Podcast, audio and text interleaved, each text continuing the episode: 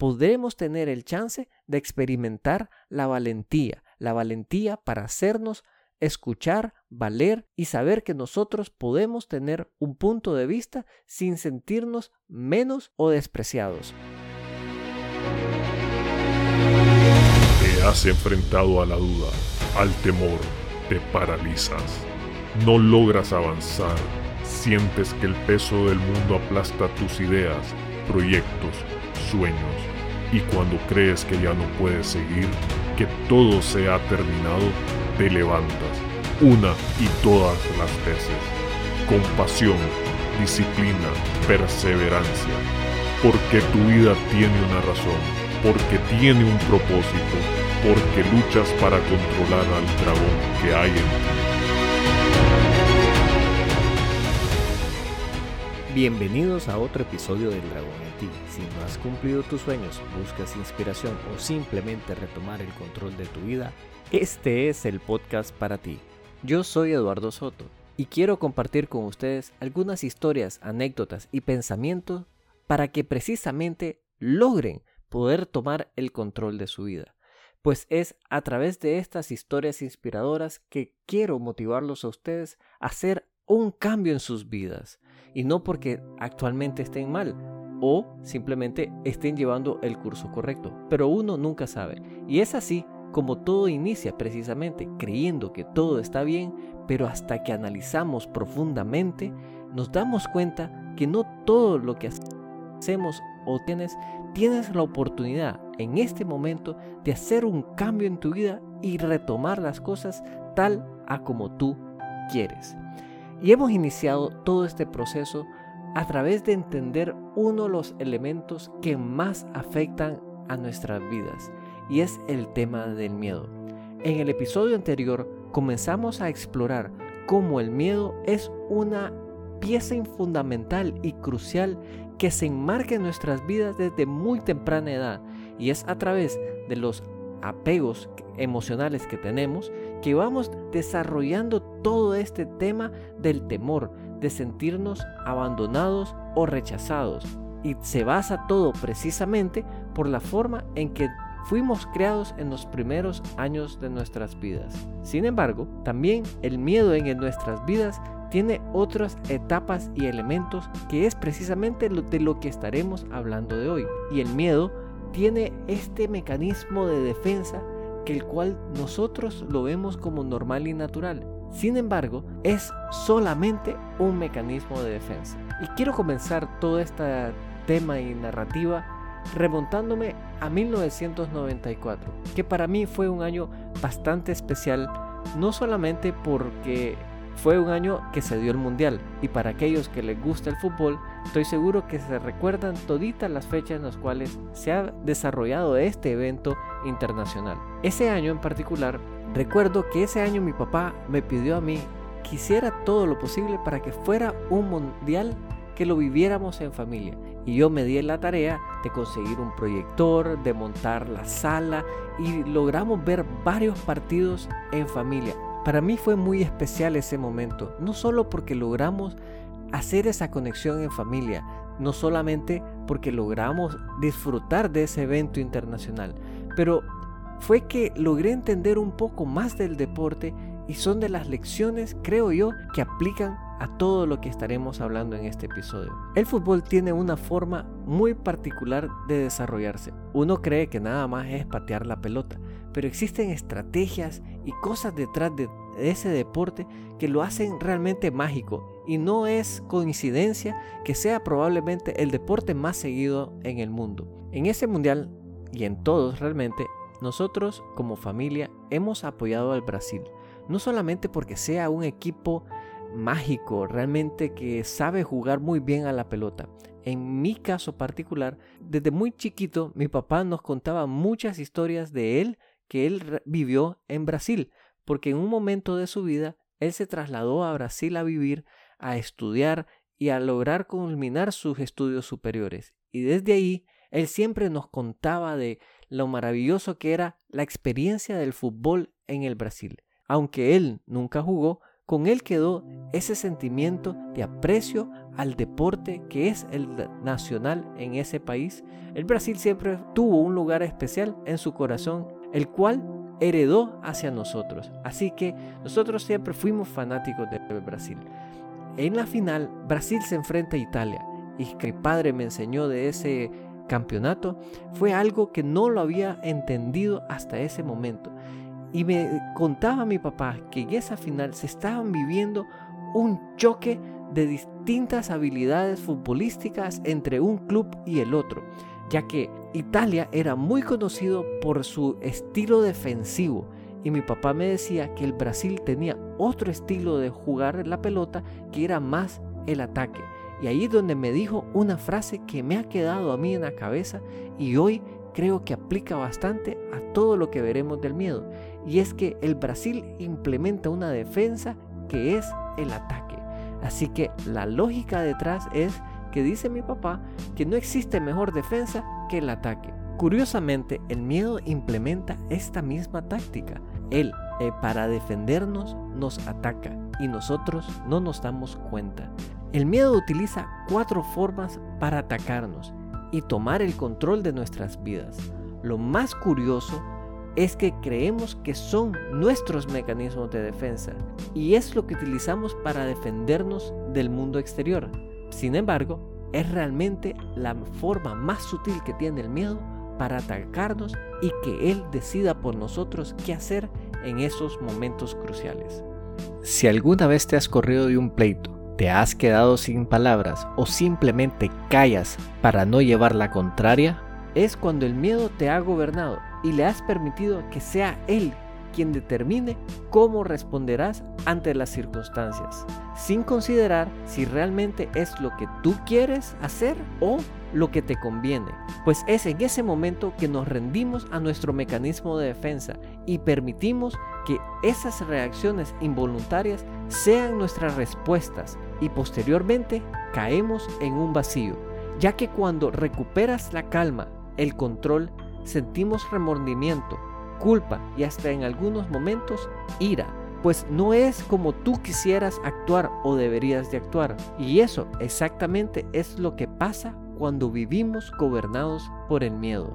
Deja de creer que son actos involuntarios, que no puedes vencer el miedo, porque el miedo no va a desaparecer, pero tú sí puedes tener el control sobre él. Y estoy seguro que en algún momento de nuestra vida hemos experimentado el miedo, pues como les he comentado, esto inicia desde muy chiquito, desde antes que tengamos inclusive conciencia de nuestras acciones y movimientos. La sensación de sobrevivencia es la principal motivación que tenemos para respirar todos los días, ya que nosotros desde que nacemos, lo primero que hacemos es sobrevivir y el temor de no poder seguir adelante es la causa fundamental de que el miedo se pueda apoderar de nosotros. Sin embargo, a como les he comentado también en otros episodios, muchas veces este, esa sensación de terror, de sentir de inseguridad es causa de algo físico, pero también mental. Es decir, que no necesariamente tiene que ser una agresión real para que nosotros dejemos que el dar que precisamente ocurra eso, ceder el control. Pues es cuando nosotros podemos reconocer que algo no está funcionando correctamente, es que nos dará la pista para que nosotros no dejemos que el miedo nos gobierne y tome las decisiones en nuestras vidas por nosotros. Y probablemente ya conozcan un par de estos mecanismos, pues crecemos escuchando de ellos. Nos dicen que esos son los dos mecanismos más conocidos y principales. Pero existen otros dos que créanme que son más usuales de lo que uno cree y no nos damos cuenta. Pero comencemos con el, el primer mecanismo, que es atacar. Crecemos con esa idea que no tenemos que dejarnos, que siempre tenemos que pelear. Lo que tenemos que hacer. Y como existe esa idea en nuestra cabeza, siempre que estamos ante una situación, tenemos esa noción que debemos de ser nosotros los primeros en que tenemos que salir adelante y atacar. Y hay quienes tienen ese instinto por naturaleza y les sale muy fácil y natural. Y el ataque se da de muchas maneras, no necesariamente siendo un acto físico de agresión, pues es lo que nosotros vemos en las películas que sucede y de alguna manera también quisiéramos poder imitarlo.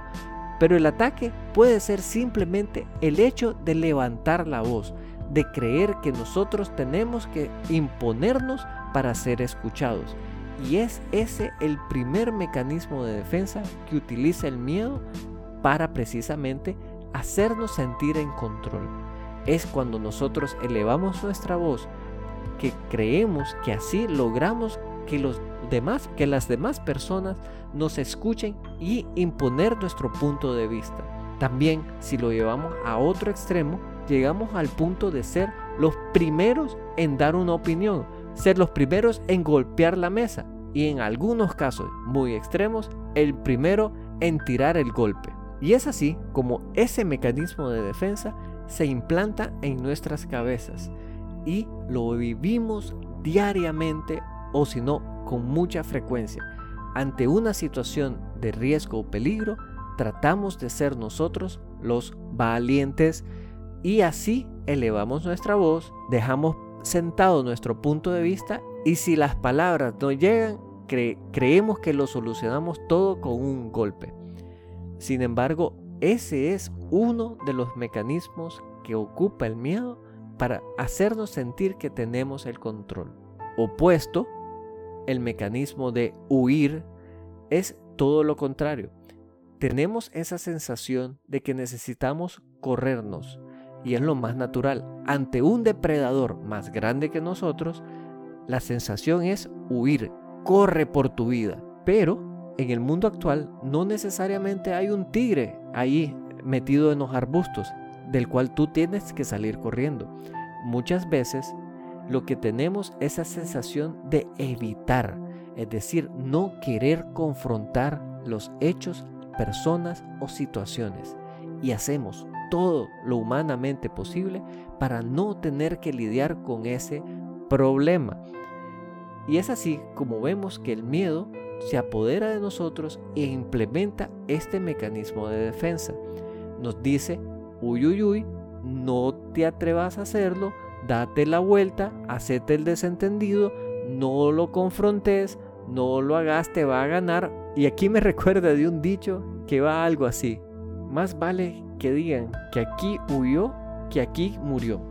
Y basado en esa idea, muchas veces precisamente eso es lo que hacemos. Huimos del peligro, huimos de la confrontación, huimos de la responsabilidad, ya que el segundo mecanismo predilecto del miedo es precisamente eso, evitar ser responsables de nuestras acciones. Y es cuando el miedo se ha apoderado de nosotros que precisamente eso hacemos. Hacemos todo lo que está en nuestro poder para no confrontar la situación. Desde el hecho de tener que decir la verdad hasta el hecho de tener, aceptar las responsabilidades que muchas veces tenemos cuando se nos delega una función o tarea. Y como les dije, estos son los dos mecanismos que históricamente hemos visto a lo largo del tiempo y son aquellos que de alguna manera han tenido más propaganda.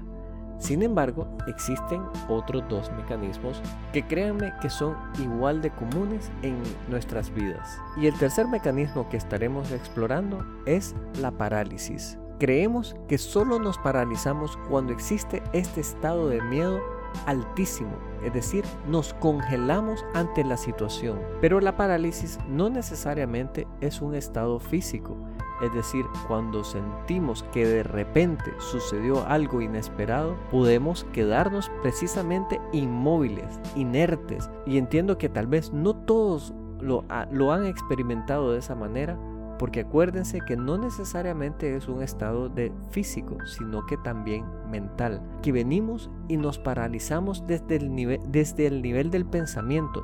No sabemos qué hacer y sentimos que todo no hace sentido precisamente. Y ese es precisamente uno de los estados del miedo, hacernos creer que nuestra mente está en blanco, que no tenemos nada que decir, que no somos suficientes para poder actuar. Nuestras reacciones, tanto físicas como mentales, se quedan inertes. Y puedes pensar miles de situaciones en las cuales te has visto precisamente en ese estado particular.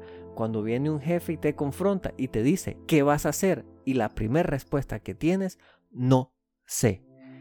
¿Qué ha pasado? Ni siquiera te has dado el chance de pensar qué puedes hacer, cuáles son las posibilidades, cuáles son las herramientas que tal vez necesitas tener para resolver el problema. Sin embargo, como estás gobernado por el miedo, salen esas palabritas de tu boca, lo cual no ayuda en nada y más bien escala la situación en la que puedes estar envuelto. No sé, créanme que son palabras que yo he utilizado una y otra vez a lo largo de mi vida, especialmente cuando he dejado que el miedo me gobierne, porque no saber qué hacer es simplemente un estado de parálisis. El cuarto mecanismo de defensa es uno que yo considero peligroso y es la sumisión. Este mecanismo de defensa se da cuando aceptamos hacer algo que no queremos hacer. ¿Todo por qué? Por tener miedo de levantar nuestra voz, opinión o simplemente confrontar a la otra persona. Cuando estamos en esas situaciones donde nos dicen vas a hacer tal cosa y nosotros no queremos hacerla, sin embargo, aceptamos hacerla, a como dicen aquí, a regañadientes, estamos siendo sumisos ante la situación y no dejamos expresar nuestra opinión por temor de lo que del que dirán o qué dirá o por no llevar la contraria a la otra persona. Y ese estado se da muy frecuentemente, especialmente en oficina. ¿Cómo? Claro, cuando tenemos una figura de autoridad, generalmente sucumbimos ante la opinión por ser la máxima figura de autoridad, porque el que el jefe viene y nos pide hacer algo y nosotros muchas veces decimos está bien. Ni siquiera nos damos el chance de decir no o explicar las razones por la cual no podemos hacer algo. Si te piden quedarte más tiempo en oficina y aunque sea el cumpleaños de tu hijo, tu esposa, tu mamá o lo que sea, terminas diciendo, pero es que tengo tal cosa y tu jefe te eleva la parada, terminas diciendo, ok, me voy a quedar. No digo que todos los jefes pidan cosas de esa manera, sin embargo, en muchas circunstancias de nuestras vidas inclusive en el matrimonio, terminamos simplemente siendo complacientes, es decir, por no llevar la contraria, por no tener un argumento, por no tener mayor conflicto, somos sumisos ante la opinión de los demás. Y les quiero decir que este estado invoca una sensación todavía aún más complicada y es que nos lleva a reprimir nuestras emociones, pues el ser sumisos nos lleva a estos estados de no aceptar lo que estamos haciendo, porque va en contra de nosotros mismos. Y como estamos aceptando hacer algo que no queremos, en nuestras cabezas siempre termina esos pensamientos negativos alimentándose como bucle, diciendo, pero si yo no quiero, es que esto no es no está bien. Esto no es lo que se debería de hacer, es que realmente no sabe lo que está haciendo y alimentamos los pensamientos negativos, acumulándolos y acumulándolos y reprimiéndolos porque no dejamos que estos se expresen.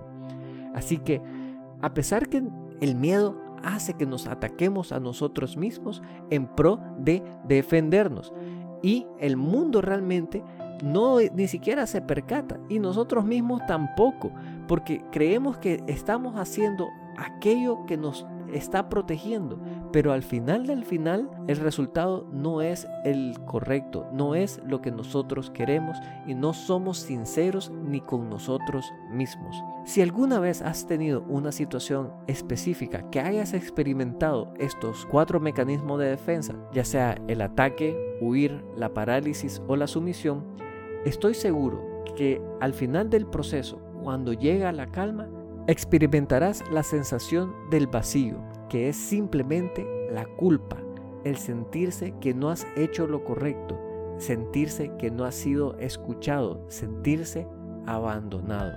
¿Por qué? Porque no estás haciendo lo que tú crees que es correcto. Y cuando esa sensación llega, crea el vacío. Entonces podemos ver como el miedo, queriendo defendernos, más bien termina atacándonos pero como no somos capaces de ser conscientes de las situaciones, tampoco podemos ver la agresión interna que estamos sufriendo, todo por tener estos mecanismos de defensa como reacciones involuntarias. Si recuerdan, una de mis historias de cómo inició todo este podcast narra de esa decepción laboral que yo sufrí. Y si se remontan a esa misma conversación, podrán ver cómo los estados del miedo tomaron parte de mí, porque yo pude en algún momento de todita esa experiencia haber levantado la voz y simplemente decir, esto no va por buen camino, esto no va a funcionar, esto no es lo que se debe de hacer. Sin embargo, por no llevar la contraria, por no hacerme valer, yo callé. Y al haber callado, cometí un error en contra mía, que fue dejar de creer en mí mismo. Y así nos pasa en muchas cosas, así nos pasa hasta en el matrimonio, así nos pasa en la relación que tenemos laboral y así nos pasa inclusive con nosotros mismos.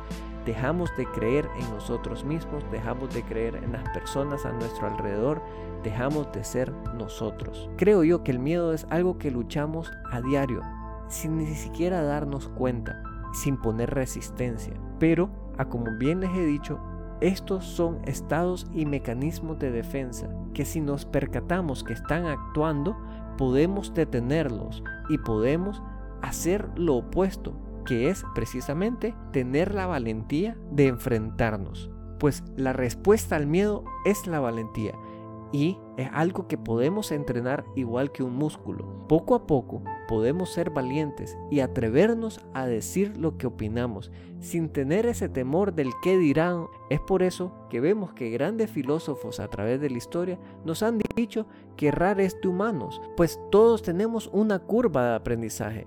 El problema es que nosotros no nos damos el chance. Ahora, a como todo en la vida, no tenemos que tratar de levantar la pesa de 100 libras si nunca hemos hecho ejercicio. Eso es muy importante. Tampoco les estoy diciendo que tienen que ser valientes porque eh, existe una diferencia entre valentía e imprudencia.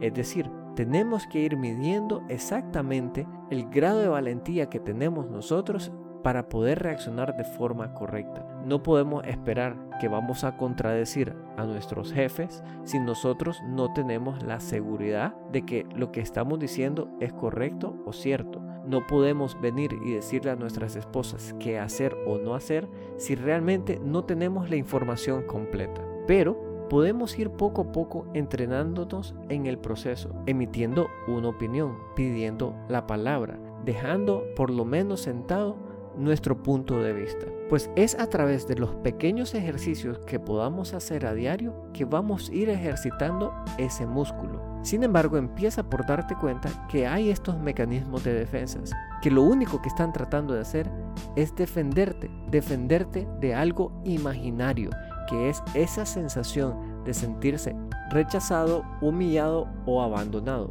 Todos esos son elementos que solo tenemos en nuestra cabeza pues es cuando nosotros somos fieles a nosotros mismos, nos damos cuenta que nada de eso nos puede hacer daño, especialmente cuando estamos en ese modo de aprendizaje, que nos vamos a permitir que nos digan cosas que tal vez no nos sintamos cómodos al escucharla, pero sin embargo son el cositas que necesitamos escuchar para precisamente crecer y evolucionar. Pero cuando no estamos en ese estado de aprendizaje, nos sentimos ofendidos, nos sentimos rechazados y humillados, indignados por haber escuchado cosas que tal vez nos están ayudando a crecer. Así que el mensaje de este episodio es atrévanse a ser valientes. No crean que el ataque es la mejor defensa y sepan que el miedo tiene cuatro mecanismos de defensa, que son el ataque, huir, la parálisis y la sumisión. Entre más nos percatemos que existen esos mecanismos de defensa y los detectemos, podremos tener el chance de experimentar la valentía, la valentía para hacernos escuchar, valer y saber que nosotros podemos tener un punto de vista sin sentirnos menos o despreciados. Es muy importante que los vayamos reconociendo, pues ahora tienen la información de saber de dónde viene el miedo cómo éste actúa y más adelante estaré compartiendo otras técnicas que pueden utilizar para precisamente retomar el control de sus vidas, especialmente cuando sientan que estos mecanismos de defensa se han apoderado de ustedes. Todo toma práctica. No crean que con solo escuchar estas palabras es suficiente que ustedes puedan retomar el control ante cualquier circunstancia. Y no todas las circunstancias son iguales. Hay cosas que a veces escalan a niveles tan altos que efectivamente vamos a perder el control. Sin embargo, si hacemos el ejercicio, si hacemos la práctica, mantenemos la concentración y estamos conscientes, esos episodios serán cada vez menos y podrán ir poco a poco experimentando la felicidad plena que nos puede dar esta vida. No con esto digo que nunca sentirán miedo. El miedo no es malo, nos permite estar alerta. El problema es cuando le cedemos el control. Esto era lo que quería compartir con ustedes en este episodio. Espero, a como siempre, que les sea de utilidad y que efectivamente implementen y se atrevan a tomar el control de sus vidas, pues es este estado de miedo que precisamente es el que, yo batallo permanentemente. Y es a lo que yo me refiero, vivir en un estado de miedo. Si creen que esto le puede servir a alguien, compártanlo. Si, les ayudan los posts que publicamos en Instagram, denle like. Siempre son bienvenidas sus opiniones y el apoyo que notan. Así que no me queda más que decirles, si tú no controlas al dragón, él te controla a ti.